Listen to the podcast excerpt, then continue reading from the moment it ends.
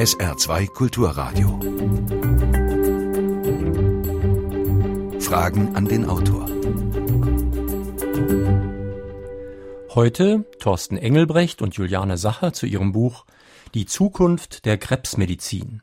Klassische und ganzheitliche Therapien, Impfungen und Krebsgene. Was ist Fakt und was Fiktion? Mein Name ist Jürgen Albers. Schönen guten Tag, meine Damen und Herren. Ich bin mir darüber im Klaren, dass wir heute über ein umstrittenes Thema sprechen, wo die einen Scharlatane und alternative Spinner angreifen, die anderen skrupellose Geschäftemacher und technokratische Apparatemediziner. Fakt ist allerdings, dass seit Jahrzehnten Billionen für die Forschung ausgegeben wurden, ohne dass der immer wieder versprochene Erfolg sich einstellte. Nun kann das für ein schwieriges oder gar unlösbares Problem sprechen, aber auch für einen grundlegend falschen Ansatz. Müssen wir uns von der Hoffnung auf eine Wunderpille oder eine Gentherapie verabschieden? Ist das Geld besser investiert in echte Vorbeugung? Was kann man tun, wenn die Erkrankung bereits eingetreten ist? Herr Engelbrecht, wir sprechen ja heute über eine Volkskrankheit, genauer gesagt über eine ganze Gruppe von Krankheiten. Kommt diese Zunahme der Krebserkrankungen nicht ganz einfach daher, dass die Leute bei uns deutlich älter werden? Also ich denke, dass die Wahrscheinlichkeit, dass man Krebs bekommt, ohne Frage natürlich mit dem Alter ansteigt. Allein deshalb, weil Krebs in der Regel eine Krankheit ist, die sehr lange, oft Jahrzehnte braucht, um sich zu manifestieren. Aber jetzt das Alter als die eigentliche Ursache zu betrachten dafür, dass die Krebsraten so, Krebsraten so hoch sind oder angestiegen sind. Das, denke ich, ist nicht gerechtfertigt. Äh, das widerlegen auch äh, Statistiken, die zeigen, dass eben die Krebsraten in den vergangenen Jahrzehnten angestiegen sind und diese Statistiken sind schon um den Alterungsfaktor bereinigt. Sie schreiben in Ihrem Buch ja auch, dass es Tiere gibt, die sehr alt werden, ohne zumindest früher bei natürlichen Umgebungen Krebs zu bekommen. Die Frage ist, ob das übertragbar ist natürlich. Das denke ich schon, weil letztendlich ist der Mensch ja auch Teil der Natur und ähm, die Tiere, die Sie ansprechen, sind zum Beispiel Wale, die dann bis zu 200 Jahren alt werden können oder auch Elefanten. Und ähm, es gibt ja auch Naturvölker, die sehr, sehr alt werden und die nicht unter Krebs oder anderen sogenannten Zivilisationskrankheiten leiden. Das heißt, dann müsste man genauer nach den Ursachen sehen. Frau Sacher, lassen Sie uns mal etwas differenzieren. Es gibt ja ganz verschiedene Krebserkrankungen mit auch deutlich verschiedenen Behandlungsmöglichkeiten. Gibt es überhaupt einen gemeinsamen Nenner? Ja, das ist eine gute Frage, die habe ich mir eines Tages eben auch gestellt. Es sieht so aus, die zellbiologischen Erkenntnisse aus den letzten Jahren deuten darauf hin, dass es einen gemeinsamen Nenner einmal gibt. Auf der anderen Seite gibt es natürlich auch über Laboruntersuchungen dann festzustellen, differenzierte Veränderungen bei speziellen Organtumoren.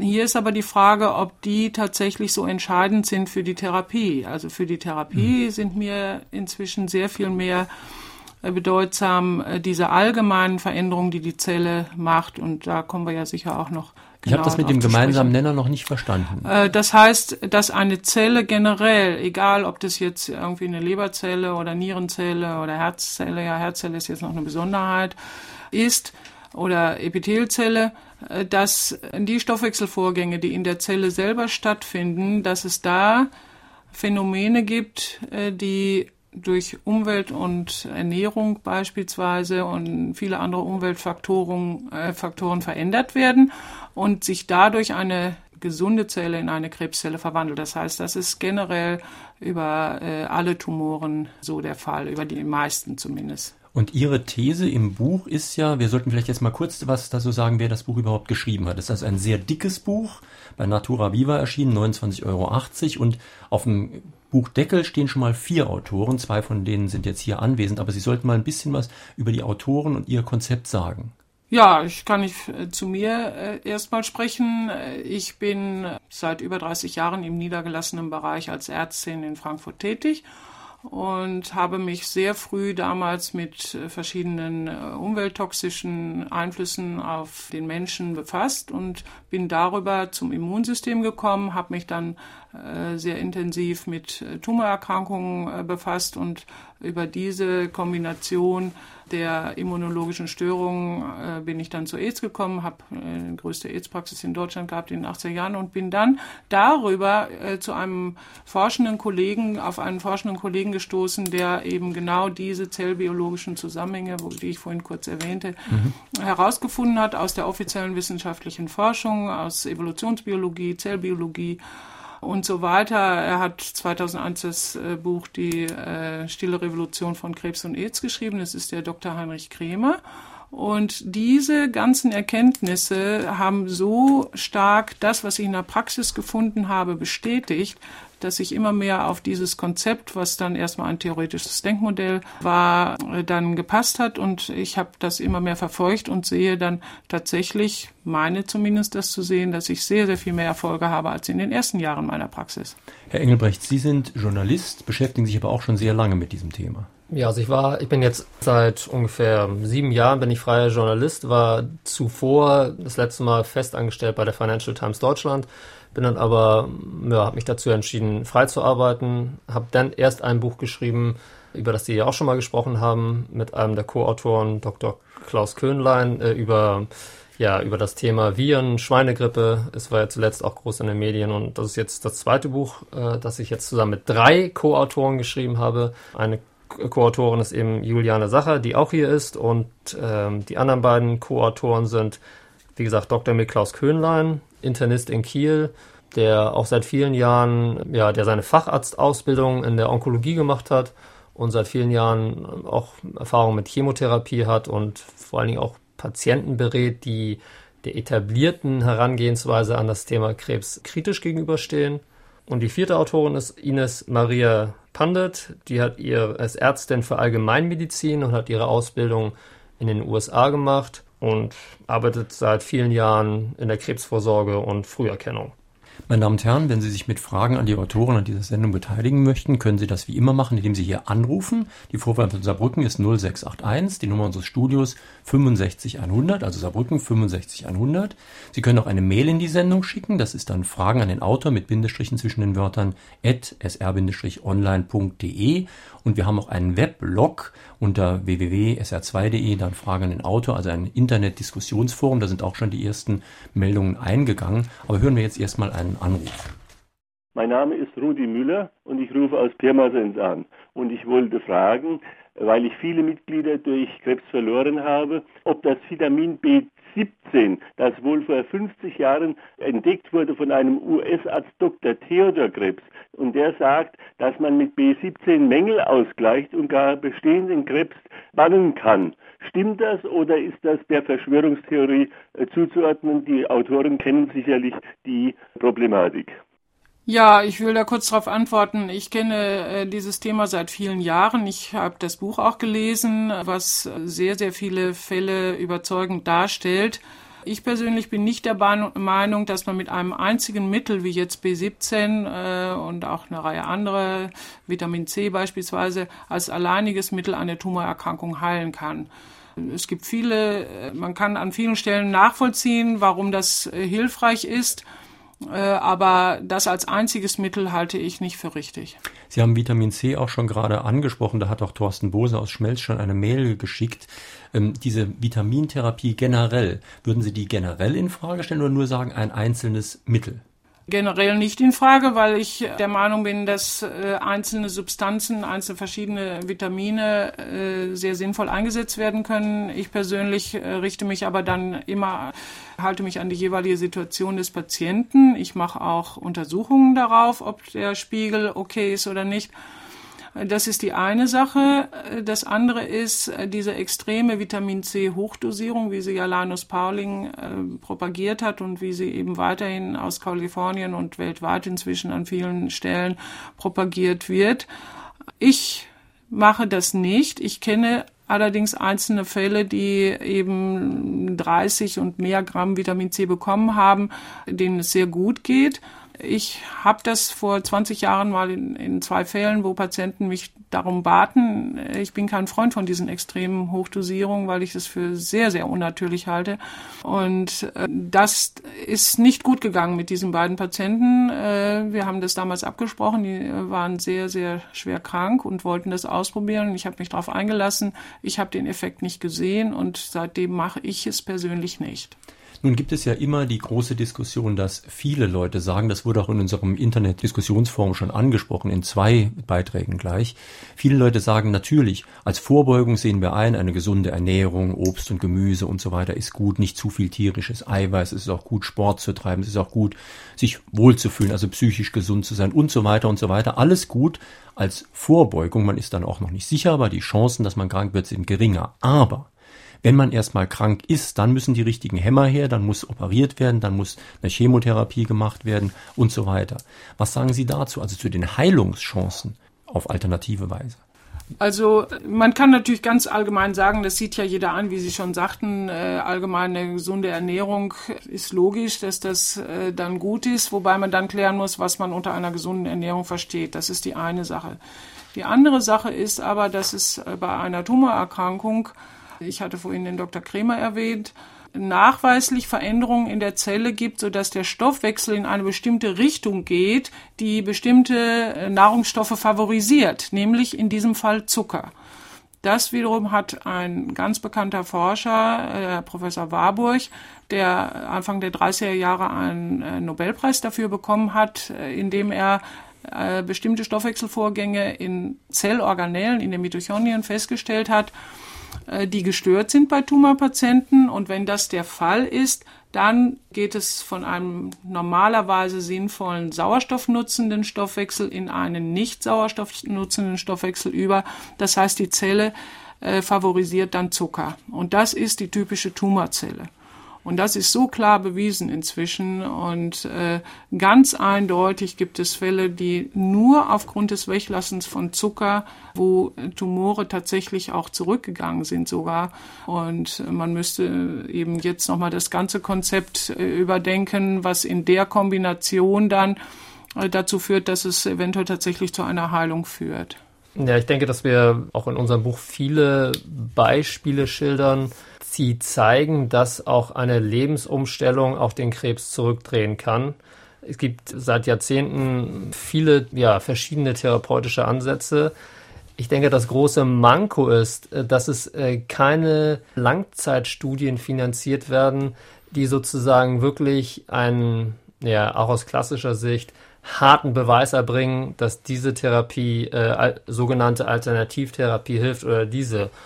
Und das heißt zwar nicht, dass diese Alternativtherapien, diese sogenannten, nichts bringen, aber es fehlt halt der letzte Beweis und ich denke mal, da in diese Richtung müsste noch mehr passieren. Es ist aber auf jeden Fall immer ein Versuch wert, weil die klassischen Therapien, vielleicht kommen wir da auch noch näher gleich drauf zu sprechen, das heißt Chemotherapie und Bestrahlung, dass man die auch sehr kritisch sehen muss und die halt nicht das bringen, oft, was von ihnen gesagt wird, ja. Man kann das doch vielleicht auf einen ganz einfachen Nenner bringen. Die klassischen Therapien sehen eine kranke Stelle, die sie vernichten oder rausschneiden wollen. Ob ich jetzt was rausschneide oder über Chemotherapie vernichte oder über eine Bestrahlung vernichte, es kommt auf selber raus. Da ist eine bestimmte Stelle, die ist krank und die wird entfernt, wie auch immer. Und ihr Konzept ist jetzt ein ganz anderes, nämlich, dass sie sagen, der Prozess, der dazu geführt hat, ist umkehrbar, was eine kühne Behauptung ist. Das heißt, es ist umkehrbar und man kann das wieder in, auf die Reihe bekommen. Ja, da gibt es aber Hinweise oder sogar, Beweise inzwischen dafür. Dieses theoretische Denkmodell, dass äh, die Tumorzelle sich, wenn man das Richtige tut, das richtige Konzept hat, äh, sich wieder umwandeln kann in eine gesunde Zelle, ist äh, sogar schon 2003 in der Deutschen Zeitschrift für Onkologie veröffentlicht worden. Und es hat der Dr. Thalberg, der 40 Jahre nur mit Ernährung äh, Tumorpatienten in Helsinki an der Universität behandelt hat, hat das nachweisen können, dass tatsächlich eine Tumorzelle sich nicht nur nach dem theoretischen Denkmodell, sondern in der Praxis tatsächlich wieder in eine gesunde Zelle umwandeln kann. Das heißt, wenn man das erreicht, dann muss sich die Zelle ja nicht mehr zerstören. Nicht? Und ich sage immer, eine Therapie, die so wenig schädigend ist wie dieses Konzept beispielsweise von Thalberg und äh, verschiedenen anderen und wie ich es auch in der Praxis anwende, dann kann man das zuerst anwenden äh, und hat dann noch nicht diesen Schaden. Und die Demo- und Bestrahlungstherapie die äh, ja nur darauf abzieht, wie Sie schon sagten, die Zelle dann zu zerstören, wenn sie denn vom Körper nicht mehr vernichtet werden kann. Das kann man dann ja immer noch durchführen, denn die zerstört ja eindeutig auch gesunde Zellen. Das wissen wir ja nun auch ganz genau. Das heißt, man muss eben immer Vorteil und Nachteil gegenüber aufwiegen. Ne? Wobei ja man ja jetzt auch noch eins denken muss, Jürgen Boos aus St. Ingbert hat nach der Gentherapie gefragt. Das ist die Frage, was man überhaupt unter einem Gen versteht. Wir werden da nächsten Sonntag übrigens sehr, sehr ausführlich drüber reden mit Professor Joachim Bauer, der dazu ein ganzes Buch geschrieben hat. Also wenn man das so mechanistisch versteht, das sind irgendwelche Erbanlagen, die führen von A nach B zu einem bestimmten Zustand oder eine Zelle hat sich, die Gene einer Zelle haben sich verändert und dann sind die halt so, dann kann man ja eigentlich wirklich nicht mehr so viel machen, wenn man so denkt. Ich denke, das ist das grundsätzliche Problem, dass der Grundansatz von der etablierten Krebsmedizin ist doch, um es mal vorsichtig zu formulieren, stark zu kritisieren. Also die Idee, es gibt ja zwei Ideen, äh, auch was diese Gene betrifft. Zum einen mal, dass man sozusagen Krebs vererbt von seinen Vorfahren, von seiner Mutter mit auf den Lebensweg bekommt dass das sozusagen bestimmte Krebsarten äh, genetisch bedingt sind und zum anderen, dass man, man bekommt nicht Krebs mit auf, auf den Lebensweg, äh, aber erleidet im Laufe seines Lebens einen Genschaden. Und der sozusagen führt irgendwann dazu, also in einer Zelle und führt irgendwann dazu, dass man Leberkrebs oder was auch immer bekommt. Und beide Ansätze sind aber sozusagen aus unserer Sicht faktisch nicht haltbar. Hören wir noch einen Anruf bitte. Ich habe eine Frage an die beiden Autoren und zwar ist es prinzipiell möglich, dass der Mensch Erbanlagen hat, bei dem jede Zelle generell mutieren könnte zu einer Krebszelle, es aber auf die auslösenden Faktoren ankommt, so wie zum Beispiel der Diabetes Typ 1 erblich vorgelegt ist und ausgelöst werden kann, zum Beispiel durch eine Virusinfektion wie Masern oder Mumps oder sowas ähnliches. Natürlich ist das grundsätzlich möglich, äh, rein theoretisch, äh, dass eine Zelle mutieren kann. Es gibt aber einen sehr einfachen Versuch, den man schon vor über 20 Jahren durchgeführt hat. Man hat, weil man eben das nachvollziehen wollte, wenn eben die genetische Veränderung im Zellkern da ist, und sich daraus ein Tumor entwickelt hat, hat man einen Tumor genommen, hat den Zellkern entfernt aus der äh, Tumorzelle und hat dann diesen kranken genetisch mit der genetischen Veränderung diesen Zellkern in eine frisch befruchtete gesunde Eizelle hinein transportiert, der man den gesunden Zellkern entfernt hat und äh, da hätte dann, wenn das die Ursache von einer Tumorerkrankung ist, ja ein, äh, ein Tumor entstehen müssen, was nicht ein einziges Mal bei zig Versuchen diese, dieses äh, Versuches funktioniert hat. Das heißt also, die Genetik alleine ist mit Sicherheit nicht die Voraussetzung dafür, dass eine Tumorerkrankung äh, stattfindet. Ich habe ja vorhin in meiner Anmoderation schon angedeutet, dass es da zwei Lager geradezu gibt. Mhm. Die einen nennen die anderen alternative Spinner, die kontern, ihr seid technokratische Apparatemediziner. Und man kann sich natürlich wirklich mal fragen, manchmal schließt sich natürlich wirklich aus. Also ist ganz klar, Chemotherapie und Bestrahlung schließt manchmal das andere auch aus, aber nicht unbedingt. Und Hans-Jürgen Kiefer fragt zum Beispiel, warum nicht die Kombination, die erwiesenermaßen sehr sinnvoll sei, nicht öfter angewendet wird und warum die auf so massive Ablehnung in der Ärzteschaft auch stößt? Das ist eine gute Frage, die ich mir auch immer wieder stelle, weil ich mir auch sage, das kann man doch einfach mal probieren, wenn es doch schon genügend Hinweise dafür gibt. Ich kann das nicht beantworten, warum das tatsächlich so ist. Nicht? Ich finde das traurig, aber auch das, was äh, Thorsten Engelbrecht vorhin gesagt hat, äh, die Forderung, dass die Hinweise, dass diese anderen Therapien so sinnvoll sind, äh, dass man da tatsächlich mal Studien stattfindet, ist genau das gleiche wie die Aussage dieses Fragers, ja, dass wir wir wissen es auch nicht, warum das nicht stattfindet. Es hm. ist logisch nicht nachvollziehbar. Ne? Ähm, Christel André aus Schwalbach hat auch hingewiesen auf Misteltherapie oder Hypotherm Hyperthermie, also Überhitzung sozusagen. Die Frage ist ja, das wird in Ihrem Buch auch mehrfach angesprochen, sowas. Sowas kann man ja auch begleitend machen, also durchaus mit einer konventionellen Therapie verbinden. Auf jeden Fall. Also, aber warum das nicht geschieht, da sind wir vielleicht nicht die richtigen Ansprechpartner, wenn ich es mal so salopp zurückgeben darf weil wir sind nicht dafür verantwortlich. Wir würden es immer empfehlen. Wir würden auch, wie Juliane Sacher vorhin schon gesagt hat, nicht jetzt auch sagen, nehmt Mistel und alles wird super, sondern je tiefer der Karren im Dreck steckt, sag ich mal, desto mehr muss natürlich gemacht werden. Und es ist immer sinnvoll, nicht nur Mistel zu geben, sondern alle immunstärkenden Maßnahmen, ja, angefangen von Ernährung bis zum Sport, Vitamin D, Vermeidung von Umweltgiften und so weiter, ja, was für die Psyche tun das ist immer wichtig und ich denke mal, sicherlich wäre das auch sinnvoll. Es gibt auch Studien, die zeigen, dass es sinnvoll ist, das mit Chemo zu kombinieren. Aber, warum das nicht flächendeckend gemacht wird, ich weiß es nicht, weil also die Vermutung, die dahinter steckt, ist natürlich, dass äh, die, die Krebsmedizin ist ohne Frage ein, man muss es so klar sagen, auch ein, eine große Geldmaschine und es wird nirgends in der Medizin so viel Geld umgesetzt wie in der Krebsmedizin. Und das geschieht vor allen Dingen auch mit der Chemotherapie. Und wenn man sich vergegenwärtigt, eine Mitte der 90er kostete in den USA eine Krebsbehandlung von Darmkrebs äh, noch ein paar hundert Dollar. Mittlerweile kosten das, kostet das äh, mehrere zehntausend Dollar. Da steckt halt viel Musik drin und in der Gabe von Mistel, Mistel und anderen immunstärkenden Maßnahmen steckt halt nicht viel Geld. Man, das ist einfach so dahingesagt, ja. Selig mhm. wird man dann, wenn man das dann sagt, schnell wieder als äh, Verschwörungstheoretiker hingestellt. Aber es ist so und die Interessenkonflikte in der Krebsmedizin sind auch eklatant und das wird auch, gibt es gute Forschungsarbeiten zu. Nun haben einige Hörer auch schon in unserem Blog darauf hingewiesen, dass man natürlich Nachweise will. Also es kann ja nicht sein, dass jemand einfach irgendein Scharlatan sagt, ich habe hier ein Wundermittelchen, genau. ob das jetzt Mist oder sonst was ist und das wird schon klappen und dann kriegt er auch viel Geld, denn der will ja auch Geld verdienen. Es ist ja nicht nur die etablierte Medizin, die Geld verdienen will, auch manche Scharlatane wollen eben Geld verdienen und jetzt müsste man ja Nachweise führen. Nun kenne ich selbst Leute, bei denen Misteltherapie nicht geholfen hat, Sie kennen vielleicht welche, bei denen sie geholfen hat. Ich kenne aber auch Leute, bei denen Chemo geholfen hat und welche, bei denen es nicht geholfen hat. Mhm. Gibt es denn diesen Nachweis auch bei diesen klassischen Behandlungsmethoden? Also wie gut überprüft ist zum Beispiel die Chemotherapie? Also es gibt eine, eine sehr umfassende Studie von Anfang der 90er Jahre von einem gewissen Professor Abel vom Deutschen Krebsforschungszentrum, der das alles mal analysiert hat und der zu dem Schluss gekommen ist, dass halt, dass es keinen Nachweis dafür gibt, dass die Chemotherapie das Leben verlängert. Wobei Sie ja zum Teil sogar den bösen Verdacht haben, dass in Einzelfällen die Chemotherapie dem Immunsystem den Rest gibt also fast zur Todesursache wird.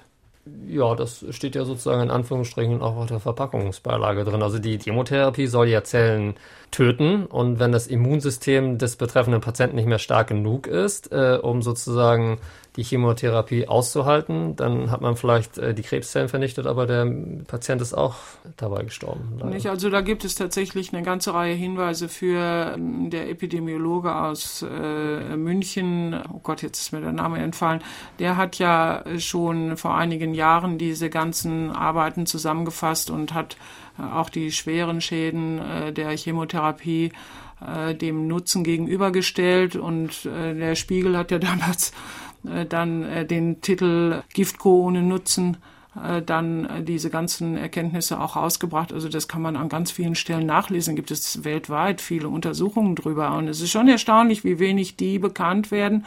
Und immer wieder überall steht Chemotherapie, heilt Krebs. Das mag ja sein, dass das im Einzelfall der Fall ist. Aber in welcher Menge wissen wir tatsächlich überhaupt nicht. Meine Damen und Herren, Sie hören auf SR2 Kulturradio und D-Radio Wissen Fragen an den Autor. Heute zur Zukunft der Krebsmedizin. Hier eine telefonische Anfrage. Was nützen alle Therapien, wenn man einfach nicht feststellt, dass jemand Krebs hat? Der Arzt meiner Mutter hat gemeint, sie habe Osteoporose. Das muss man sich mal vorstellen. Wie es weitergegangen ist, naja, das ist eine andere Sache. Aber ich denke, da müssen auch Ärzte ordentlich etwas untersuchen. Ja, ja das ist natürlich grundsätzlich richtig, dem würde ich auch überhaupt nicht widersprechen. Und Osteoporose ist jetzt keine Tumorerkrankung und äh, Sie haben völlig recht, da sollte man einfach gründlich untersuchen und schauen, was der Patient hat. Aber danach hat auch ein Hörer aus Saarbrücken schon per Mail gefragt, wenn man die Kausalzusammenhänge so wenig untersucht hat, wie man es anscheinend hat, dann ist es ja auch schwer, Vorbeugung zu betreiben, denn dann weiß man ja auch nicht genau, welches Verhalten führt zu welcher Folge, welche Therapie führt dann umgekehrt wieder zu welcher Wirkung. Ich denke schon, dass wir da sehr, sehr viel mehr heute wissen, eben über diese zellbiologischen Vorgänge. Das heißt, es gibt äh, einige Dinge, die immer parallel erstmal bei äh, Tumorpatienten auftreten. Das heißt, äh, man kann dann immer noch nicht exakt sagen, ob das ursächlich äh, dann verantwortlich ist oder ob das einfach nur äh, parallel auftritt. Aber Tatsache ist, dass das äh, Immunsystem bestimmte Veränderungen zeigt. Das ist das eine. Äh, dann gibt es äh, Veränderungen auf der energetischen Ebene, das heißt äh, in diesen Mitochondrien, die ich vorhin schon mal erwähnt habe, die der Man sagt Professor auch Zellkraftwerke. Warburg, ja, die Zellkraftwerke, genau, weil sie produzieren ja die Energie, von der wir leben. Wir brauchen ja auch Energie, wie das Auto Sprit hat, nutzen wir ein bestimmtes Molekül, das ATP, welches dort produziert wird und die produzieren 95 Prozent unserer Energie. Und äh, wenn diese Kraftwerke quasi geschädigt werden, da gibt es verschiedene Gründe für, dann führt es eben zu diesem sogenannten Warburg-Phänomen, äh, der das äh, eben vor 80 äh, Jahren schon herausgefunden hat, dass dann die Zelle aus dem sauerstoffhaltigen, reichen Stoffwechsel in einen sauerstoffarmen, sprich Zucker, vermehrte Zuckerstoffwechsel zurückfällt. Also Gärungsvorgänge. Und Gärung, das sind dann Gärungsvorgänge in dem Fall und die schädigen die Zelle so, dass dann eben auch solche ähm, Mutationen auftreten können. Das heißt, dann entsteht die typische Tumorzelle. Ja, und da muss man dann natürlich ansetzen. Mhm. Wenn ich dazu noch kurz was ergänzen darf, ähm, gerade Otto Warburg ist ein gutes Beispiel, wie absurd äh, das im, äh, in der Medizin oft abläuft. Also jahrzehntelang verteufelt, äh, muss man sagen, bekämpft, äh, als Scharlatan äh, negiert, das ganze Konzept. Und jetzt entdeckt auch die etablierte Krebsmedizin Otto Warburg sozusagen neu oder für sich und ja, ganz aktuell wird es dann bestätigt, was er gesagt hat. Ne? Also das nur nochmal auch dazu, warum in der Medizin Dinge, die jedem Laien logisch erscheinen, ja, Chemo und dann vielleicht selbst, wenn man Chemo macht, noch was Immunstärkendes dazu zu geben. Es passiert einfach nicht, weil es gibt Konzepte, vielleicht auch wie jeder Mensch ist auch die, sind auch, ähm, ist auch das, ist die Krebsmedizin auch ein Gewohnheitstier, sage ich mal, ja, und es dauert halt lange, bis sich sowas dann ändert.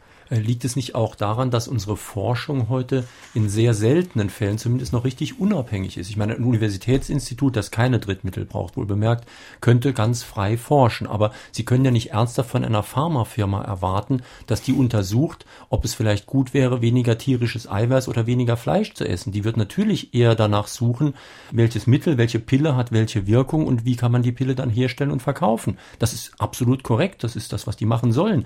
Das Problem ist eigentlich wohl eher, dass keine Forschung gibt, die die anderen Fragen stellt. Das sehen wir genauso, schildern wir ja auch ähm, in unserem Buch ausgiebig und, und es gibt auch gute Belege dafür, dass das dem so ist. Das fast noch, aber ich würde mal sagen, das fast noch größere Problem ist, dass die Kontrollinstanz fehlt, die wirkliche Kontrollinstanz. Selbst wenn das so ist, wie es ist mit der Pharmaindustrie, dass die die meisten Studien finanziert und auch ähm, ihre Pillen letztendlich nur verkaufen möchte, es wäre eigentlich die Aufgabe der Medien, der Medien wirklich das zu sein, vor allen Dingen auch in der Krebsmedizin, was die Medien sein wollen, nämlich die äh, vierte Macht im Staat, der, der, der, der Wachhund sozusagen. Und das findet eben nicht statt. Gerade die Medien sind sozusagen, agieren zu oft nur als Sprachrohr äh, dessen, was die etablierte Krebsmedizin sagt. Und dann heißt es immer wieder nur, ja, hier die neue Wunderwaffe, seit Jahrzehnten die Wunderwaffe und bald äh, kommt die Heilung von Krebs und so weiter. Und es kommt immer wieder passiert aber doch recht wenig. Und, Weil Sie äh, gerade Wunderwaffe sagten, das ist ja ein ganz interessantes Sprachbild und das kommt in Ihrem Buch noch sehr viel mehr vor. Ich meine, in den USA wird ja immer allem der Krieg erklärt, das wissen wir inzwischen. Aber Krieg gegen den Krebs gab es dann, war, also war mal sogar wirklich von einem Hauch eines Endsieges die Rede, wohlgemerkt nicht in Deutschland. Und dieser militärische Ton, Magic Bullet, also eine äh, magische Kugel, womit natürlich eine magische Pille gemeint ist, das ist alles eine Vorstellung eines Krieges. Ich bekämpfe einen Feind mit einem bestimmten Mittel, der Feind fällt hoffentlich tot um und ich habe gewonnen. Ja, ja, absolut. Also ich denke mal, leider hat sich in der Medizin dieses Denken zu stark durchgesetzt. Vor allem auch in der Krebsmedizin, dass ja seit Jahrzehnten nur in diesem Kriegsschemata gedenkt wird und ähm, dadurch auch vielleicht zu wenig auf die Prävention geachtet wird. Prävention wird zu wenig erforscht und auch sogenannte Alternativtherapien. Ja, vielleicht können wir einen kleinen Beitrag mit unserem Buch dazu leisten, dass es wieder in eine andere Richtung geht oder dass ähm, viele Patienten zumindest realisieren, dass das nicht der, nur der richtige Weg sein kann. Guten Morgen. Sie haben eben den Zucker als Problem dargestellt und inzwischen ist das ja auch allgemein bekannt, dass der Zucker nicht nur zu Karies führt, sondern auch zu einer Menge anderer Krankheiten. Nun würde ich gerne wissen, äh, wie kommen wir denn da von der Erkenntnis zu einem vernünftigen Handeln? Denn da dem stehen, dem Herabsetzen des Zuckerkonsums stehen ja eine Menge Interessen finanzieller Natur entgegen. Und wie so oft ähm, haben wir die Erkenntnis, aber wir kommen einfach nicht ins Handeln. Was schlagen Sie denn in diesem Zusammenhang vor? Ja, also ich kann das sehr gut nachvollziehen, was Sie sagen. Und da geht es natürlich bei Ihrer Frage jetzt erstmal um die Prävention. Wie das tatsächlich geändert werden kann, das kann ich jetzt auch leider nicht konkret sagen. Ich kann nur sagen, in der Praxis müssen oder empfehle ich meinen Patienten, das genau zu tun. Und das führt eben auch zu diesem positiven Effekt, dass sie dann äh, über Jahre dann keine Tumorerkrankung haben. Äh, das heißt also, die fragen mich das auch am Anfang, ja, muss ich äh, denn jetzt, ich erzähle es mal auf, also nichts Süßes, keinen Kuchen, keine Süßigkeiten, äh, kein Brot, keine Nudeln, keine Kartoffeln, keine gekochten Möhren, also alles, was schnellen Zucker freisetzt, dürfen diese Patienten dann nicht mehr essen. Und äh, da ist die erste Frage, ja, wie lange muss ich das machen? Ja, da kann ich immer nur ganz klar sagen, wollen Sie das für sich ausprobieren, ob das sinnvoll ist und wie lange Sie das machen müssen, weiß ich nicht. Es kann sein Monate, kann sein Jahre. Äh, natürlich, wenn man äh, das über Monate gemacht hat, so sehe ich das bei allen meinen Patienten, die damit Erfolg haben, die können dann auch mal, wenn sie dann eingeladen sind, mal einen Ausreißer äh, machen. Aber es, dieses Mal, wenn man das von Anfang an, äh, habe ich immer wieder die Erfahrung gemacht, zulässt, dann ist bei dem Patienten plötzlich mal einmal in der Woche oder einmal am Tag dann irgendwann schon. Und das muss jeder für sich wissen. Wenn so eine einfache Maßnahme, wie gesagt, nicht als alleinige, es kommt ein Bewegungskonzept dazu, es kommen einige Mineralien und Spurenelemente dazu, äh, wenn so ein Konzept doch bei so einer schrecklichen Krankheit, wie sie in aller äh, Munde ist, wie sie bei allen Menschen im Kopf äh, so schreckliche Ängste auslöst, ist ja einfach fantastisch, wenn das tatsächlich immer so hinhauen würde. Also ich kann Ihnen recht geben, dass die Kosten-Nutzen-Relation sehr gut ist. Also eine allerdings aus meiner Sicht schrecklich schlimme, schrecklich schwierige Nahrungsumstellung. Auf der anderen Seite eine schreckliche Krankheit, also die Kosten-Nutzen-Relation stimmt. Allerdings von einfach kann ja da wirklich keine Rede sein, denn also das wäre für mich auch sehr, sehr schwer, meine Ernährung so stark umzustellen. Und Sie verlangen ja da von den Patienten eine ganze Menge und das Problem kommt ja eben nicht nur von den Ärzten oder der Pharmaindustrie, sondern es kommt auch von den Patienten, die eben genau nichts ändern möchten. Sehen ja, Sie das auch so? Ja, ja, das sehe ich so. Also ich habe in, in so vielen Jahren Praxis eben genau diesen Anteil, ich kann ihn gut nachvollziehen, ich bin auch kein sehr konsequenter Mensch. Äh, nur ich sage immer, die Konsequenz richtet sich natürlich danach, wie schwer ich mich krank fühle. Ja, Fehler gehören zum Leben dazu und äh, wir sind so gemacht, auch viele Fehler kompensieren zu können. Also die Natur ist so wunderbar, dass wir vieles kompensieren können. Wenn ich aber mich in einer todbringenden Krankheit wähne, dann ist mir doch das andere und wenn es noch so schwer für mich ist, im auf jeden Fall erstmal lieber. Und das ist, finde ich, Sie haben völlig recht, einfach ist es nicht, aber zu sterben ist noch viel schwerer. Die sogenannte Schulmedizin hält am Dogma der Chemotherapie fest, obwohl damit kein Krebs geheilt wird. Doch eine ganze Krebsindustrie äh, lebt ja sehr gut davon. Ist das auch der Grund, nach Meinung der Autoren, warum eine Ursachenforschung behindert wird. Ich möchte nur kurz erwähnen, dass kein Krebs geheilt wird, ist eine kühne Behauptung. Es, es gibt Einzelfälle, wo das ziemlich gut dokumentiert ist. Aber trotzdem. Ja, dem können wir zustimmen, auf jeden Fall. Gut, dann spreche ich mal noch einen Bereich an, weil Sie vorhin schon bei schwierigen Nahrungsumstellungen waren. Äh, wenn ich Ihr Buch richtig verstanden habe, ein Bereich sind auch die tierischen Eiweiß. Und zwar nicht etwa nur jetzt, dass wir alle zu viel Fleisch essen, das ist hundertfach gesagt worden, auch in dieser Sendereihe, äh, sondern auch zu überhaupt zu viel Milchprodukte und auch Milch. Der alte Dr. Brucker hat da auch immer vorgewarnt, hat immer gesagt, nur Kälber sollten Milch trinken, jedenfalls erwachsene Menschen nicht.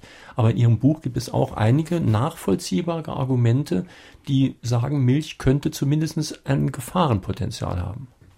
Ja, da gibt es genügend Untersuchungen darüber, dass Milch jetzt als Süßmilch genannt, äh, als Trinkmilch kein sinnvolles Nahrungsmittel für einen Erwachsenen ist. Nicht? Also, äh, das ist hervorragendes Nahrungsmittel mit allen Substanzen, mit allem, was drin ist, eben für das Kleinkind, für den Säugling Kleinkind.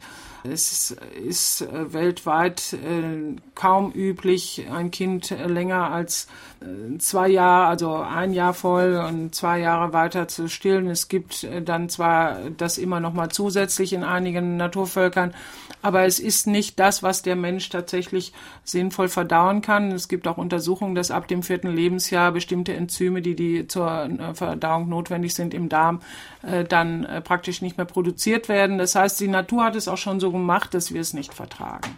Wobei mir logisch eingeleuchtet hat ein Argument, das ich so noch nie gelesen hatte, dass nämlich Milch dazu da ist, das Wachstum von Kindern oder kleinen Tieren und so weiter zu beschleunigen. Aber ab einem bestimmten Punkt wächst man ja nun mal nicht mehr. Und dann bestände sogar die Gefahr, dass Sachen wachsen, die nicht wachsen sollten, nämlich eben auch zum Beispiel Tumore. Und das leuchtet mir ein. Das ist allerdings überhaupt kein Beweis, dass es mir einleuchtet. Es ist nur eine logische Argumentation.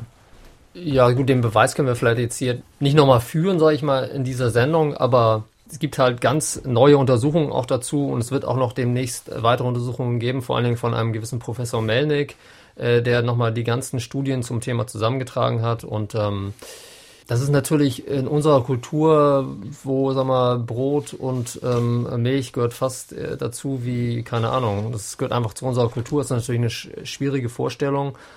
Aber es ist nun mal so, dass der Mensch das einzige, ich sag's mal so, Tier ist äh, in der Natur, das äh, artfremde Milch zu sich nimmt, nachdem man sozusagen entwöhnt ist, nachdem man nicht mehr gestillt wird. Ein Hörer aus Neunkirchen, Walter Dickomey, schickt eine Mail. Er fragt, wie hoch ist der Glaube des Patienten an die Möglichkeit der Heilung für die tatsächlichen Heilungschancen zu veranschlagen? Wie sind vom medizinischen Standpunkt aus Spontanheilungen bei Krebserkrankungen einzuordnen? Also das ist, äh, je länger ich Praxis mache, mir ein immer wichtigerer Faktor geworden. Ich habe zu oft gesehen, dass das eine so große Rolle spielt. Ich sage jetzt mal ganz egal, was die Menschen sonst gemacht haben, so dass ich auch meine Therapien immer wieder in Frage gestellt habe, weil ich gedacht habe, das ist der Ansatz, den man gehen muss, weil diese innere Überzeugung, gesund zu werden, spielt eine ganz große Rolle und umgekehrt, da gibt es sehr viel mehr Untersuchungen darüber, wie stark Ängste äh, Veränderungen im Immunsystem machen, Veränderungen äh, in zellulären Vorgängen machen. Da gibt es genügend Bücher aus den letzten wenigen Jahren.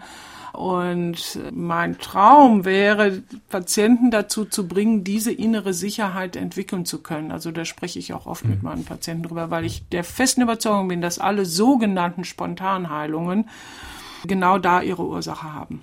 Glaube, das liegt ja dicht bei Placebo und da, der Vorwurf kommt ja immer bei allen möglichen Alternativansätzen. Nun habe ich in dem Buch gefunden, das hat mir auch erstmal eingeleuchtet, dass es hieß, ein Vergleich einer Chemotherapie mit einem Placebo wäre unethisch. Das heißt, es kann da gar keine Doppelblindstudien geben, weil es natürlich aus der Sicht der Leute gar nicht unvernünftig. Die sagen, ich habe hier ein wirksames Mittel. Das wirksame Mittel nicht zu geben, ist einfach nicht zu verantworten. Das hat mir erst eingeleuchtet. Aber mit demselben Argument könnte man natürlich den Test jedes, aber auch wirklich jedes Medikaments verbieten. Denn jeder Hersteller wird sagen, mein Medikament ist klasse. Also kann man das auf keinen Fall in einer Doppelblindstudie testen.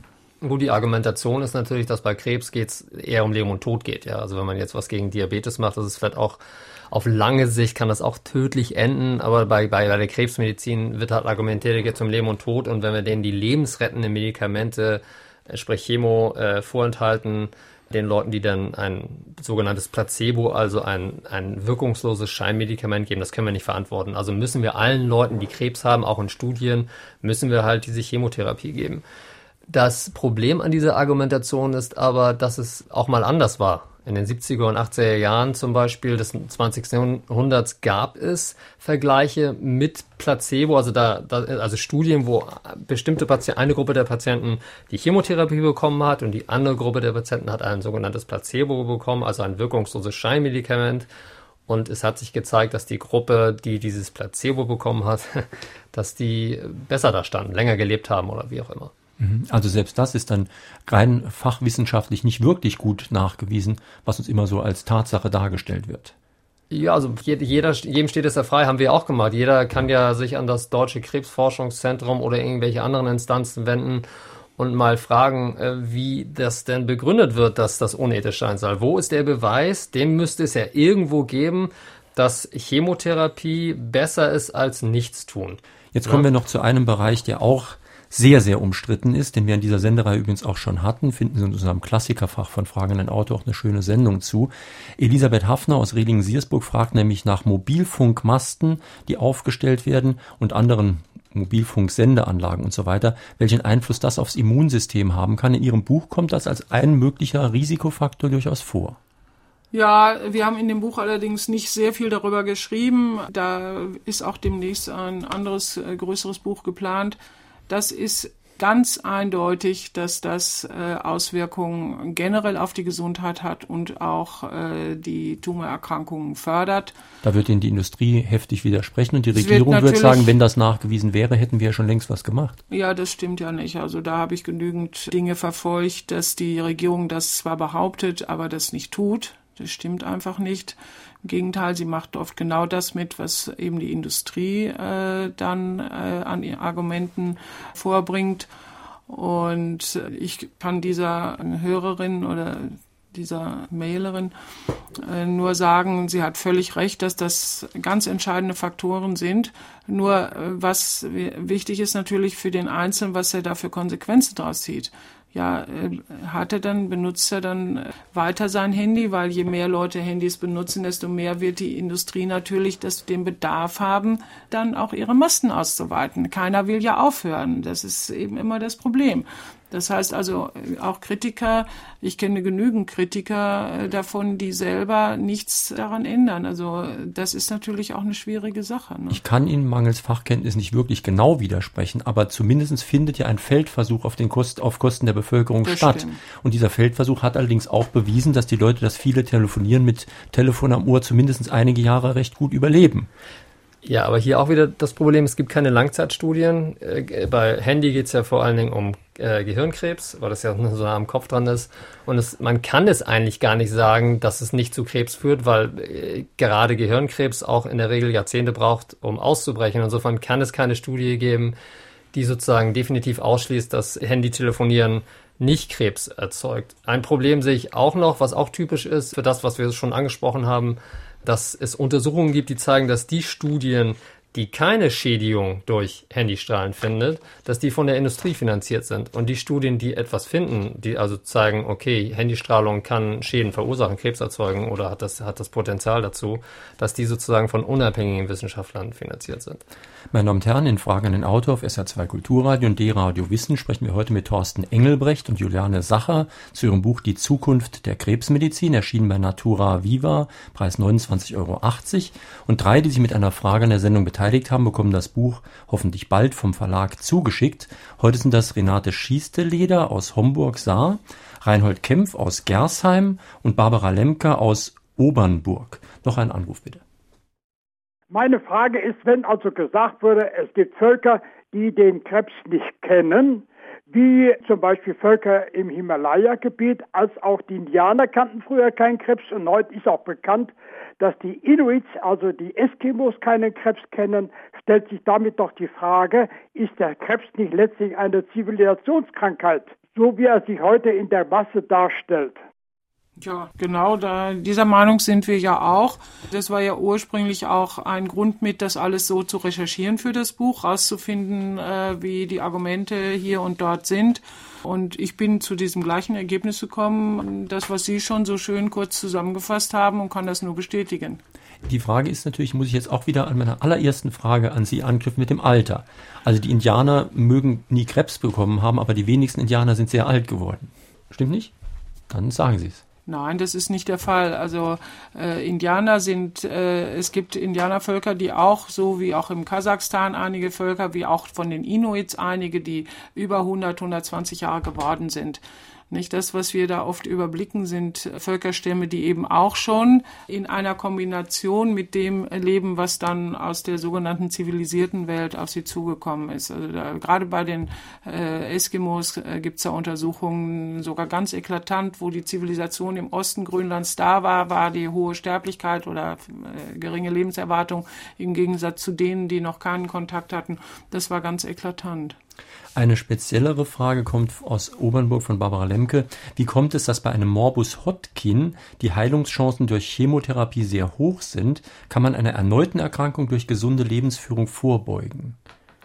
Ja, also diese systemischen äh, Tumorerkrankungen oder Krebserkrankungen wie Hodgkin, äh, also die ganzen Lymphtumore, sind ja irgendwann einfach mal zu den Krebserkrankungen zugezählt worden. Es ist tatsächlich die Frage, ob man das so tun kann. Sie äh, sind äh, etwas anders, auch zellbiologisch etwas anders als die anderen Organerkrankungen und ich möchte das anzweifeln. Es ist oder, oder auch diese sogenannte Blutkrebserkrankung, wenn irgendwelche Zellen im Blut sich massiv vermehren das findet total anders statt.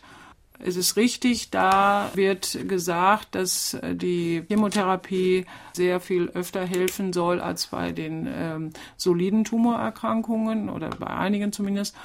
Und ich bin der festen Überzeugung, dass eine sinnvolle Lebensweise, die sich an dem orientiert, was wir generell äh, wissen von zellbiologischen Vorgängen, äh, dass die auch in dem Fall äh, sehr sinnvoll ist. Ja, also gute Bewegung und äh, eben die Ernährung, äh, die, da muss man sich dann mehr mit befassen.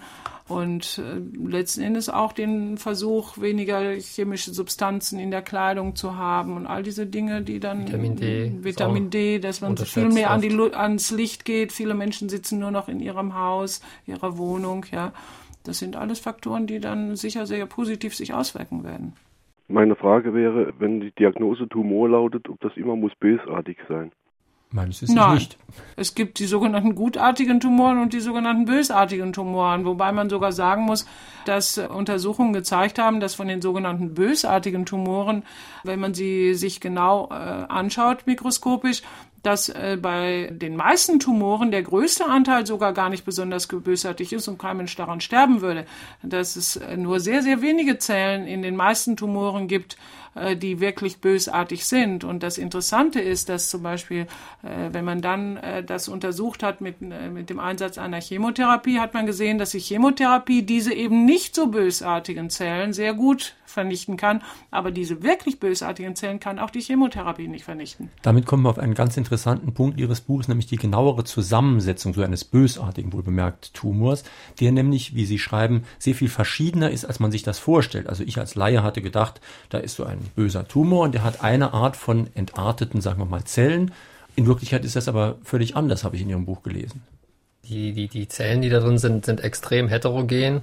Und ja, und, und, und das macht es auch so schwierig für die, für die klassische Herangehensweise, sprich vor allen Dingen für die Chemo, äh, da irgendwas auszurichten, weil gerade die Zellen, die dann besonders gefährlich sind und besonders die Neigung haben, Metastase zu setzen, sich besonders resistent zeigen gegen diese Chemotherapie. Und das ist dann halt oft dann die, die Krux, ja. Ja, das Problem ist eben auch, das kann ja jeder logisch nachvollziehen, dass wir ja äh, in der offiziellen Tumortherapie äh, heute vorgehen, dass wir bestimmte Oberflächenrezeptoren an den Tumorzellen laborchemisch nachweisen. Und da man ja immer nur einen kleinen Teil eines Tumors dafür untersucht, hat man eben nur von diesen Zellen die Oberflächenrezeptoren. Gesetzt im Fall, das wäre auf jeden Fall eine sinnvolle Therapie, wo man auch noch darüber diskutieren muss, weil sie äh, nicht so gut hilft, wie gesagt wird und weil, weil sie eben nur einem, einem kleinen Teil hilft. Dann ist genau das Problem, dass die anderen Zellen, denn man arbeitet dann ja mit Antikörpern gegen diesen Rezeptor, äh, dann natürlich dann nicht vernichtet werden. Ja, und äh, auf der anderen Seite gibt es aber eine Substanz in der Natur, äh, das hat der Dr. Kremer eben auch herausgefunden und in seinem Buch äh, veröffentlicht. Das ist das Kurkumin. Kurkumin ist ein Bestandteil aus dem Kurkuma und äh, da gibt es eine Reihe Arbeiten, äh, ganze Menge Arbeiten inzwischen aus den letzten 15 Jahren schon, dass dieses Kurkumin fähig ist, bei allen bisher bekannten Oberflächenrezeptoren dagegen zu wirken. Das heißt, ich muss gar nicht diese gezielte Antikörpertherapie machen, die sowieso aufgrund dessen, was wir jetzt gesagt haben, fraglich ist, ja, von der Effektivität, sondern wenn ich dann etwas nehme, was auch noch eine Substanz aus der Natur ist, die äh, der Körper grundsätzlich eher kennt als eine chemische Substanz, dass ich da sogar gegen alle einzelnen bis heute bekannten Oberflächenrezeptoren sinnvoll wirken kann. Wir haben noch Zeit für einen Anruf. Hat das Stresshormon Cortisol einen Einfluss auf das Tumorgeschehen? Ja, auf jeden Fall. Nicht die Stresshormone, äh, also da gibt es ja verschiedene, mehrere, äh, alle Hormone von der Nebenniere, eben Adrenalin, Noradrenalin, dann äh, Cortisol, dann aber auch das Serotonin. Äh, dieses Zusammenspiel dieser verschiedenen Hormone spielt eine ganz große Rolle. Es gibt eine Forscherin, die Frau Dr. Frieda, äh, hat darüber ein ganzes Buch geschrieben, Adrenalinmangel äh, und Tumorentwicklung. Also da ist vieles ganz sinnvoll, äh, logisch nachvollziehbar und sie hat auch ganz viele Beweise in ihrem Buch. Äh, also da kann man einfach von ausgehen. Das ist ja auch der Grund, warum die Psyche so eine große Rolle spielt. Lassen Sie uns jetzt gegen Ende der Sendezeit noch ein bisschen was Positives empfehlen, wobei mir allerdings aufgefallen ist, dass Ihre positiven Vorschläge, wie man vorbeugend etwas tun könnte, eigentlich so, ich will jetzt nicht wieder sagen einfach, aber so selbstverständlich sind, dass wir sie in dieser Sendung schon ganz oft angesprochen haben. Sie haben gerade zum Beispiel das Licht angesprochen. Ich weiß gar nicht, wie viele Sendungen wir schon gemacht haben, in denen wir gesagt haben, dass es ganz sinnvoll ist, sich nicht stundenlang in die pralle Sonne zu knallen, aber gelegentlich mal rauszugehen in die Natur. Und das würden ja, Sie auch empfehlen. Die, die, das Große ist oft einfach. Also und ähm, gerade in unserer technisierten Welt, denke ich mal, äh, stellen wir uns immer vor, gerade in der Medizin muss es dann müssen millionenschwere Forschungsgeschichten daran und alles muss kompliziert sein und nur dann haben wir Erfolg. Also gerade bei Vitamin T ist ein gutes Beispiel. Ähm, es hat sich der Glaube festgesetzt, dass man sich vor allen Dingen auch als Kind und als Baby zum Beispiel von der, vor der Sonne abschirmen muss. Und es gibt ganz aktuelle Untersuchungen, die auch zeigen, dass äh, gerade Kinder ähm, unter einem eklatanten Vitamin D-Mangel leiden. Und das hat halt, kann halt verheerende Auswirkungen haben. Aber äh, das Vitamin D ist in der, im Bewusstsein der Leute noch nicht so drin. Und äh, da muss halt ein Bewusstseinswandel stattfinden und die Leute, ja.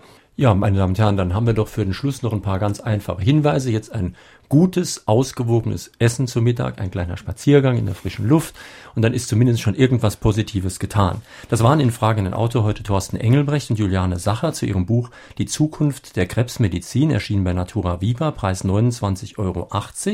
Die Sendung, die Sie gerade gehört haben, werde ich morgen früh ins Internet stellen in unser Podcast-Angebot von fragenden Autor. Sie können sich da nochmal runterladen oder auch weiterverbreiten. Ganz interessant beim heutigen Thema, denke ich, ist unser sogenannter Blog oder Weblog, also unser Diskussion Diskussionsforum im Internet zu erreichen unter www.sr2.de und dann Fragen an den Autor. Die Autoren haben ja auch gesagt, sie werden vielleicht heute Abend oder morgen auch mal reingucken und dann ihren Kommentar zu den zahlreichen anderen Kommentaren, die wohl eingehen werden, auch noch mal reinschreiben. Also beteiligen sich an der Diskussion im Internet www.sr2.de, dann zu Fragen an den Autor und so weiter. Wir haben im Internet ja noch ein zweites Podcast-Angebot, unser sogenanntes Klassikerfach von Fragen an den Autor. Dort gibt es jetzt neu eine Sendung von 2003, die ZDF-Wetterexpertin Inge Niedeck zu Naturkatastrophen. Hier im Programm folgt jetzt gleich das SR2-Konzert und am nächsten Sonntag schließen wir in der heutigen Diskussion über Gene an. Da kommt nämlich Professor Joachim Bauer. Sein Buch heißt Das Gedächtnis des Körpers, wie Beziehungen und Lebensstile unsere Gene steuern. Also genau umgekehrt. Nicht die Gene steuern alles, sondern die Gene werden gesteuert. Und die Frage ist dann, was ist wirklich noch vererbt? Wo sind zwar Gene vorhanden, es ist aber keineswegs klar, welche Auswirkungen sie haben. Das am kommenden Sonntag in Fragenden Autor. Schönen Tag, schönes Weiterhören wünscht Ihnen Jürgen Albers.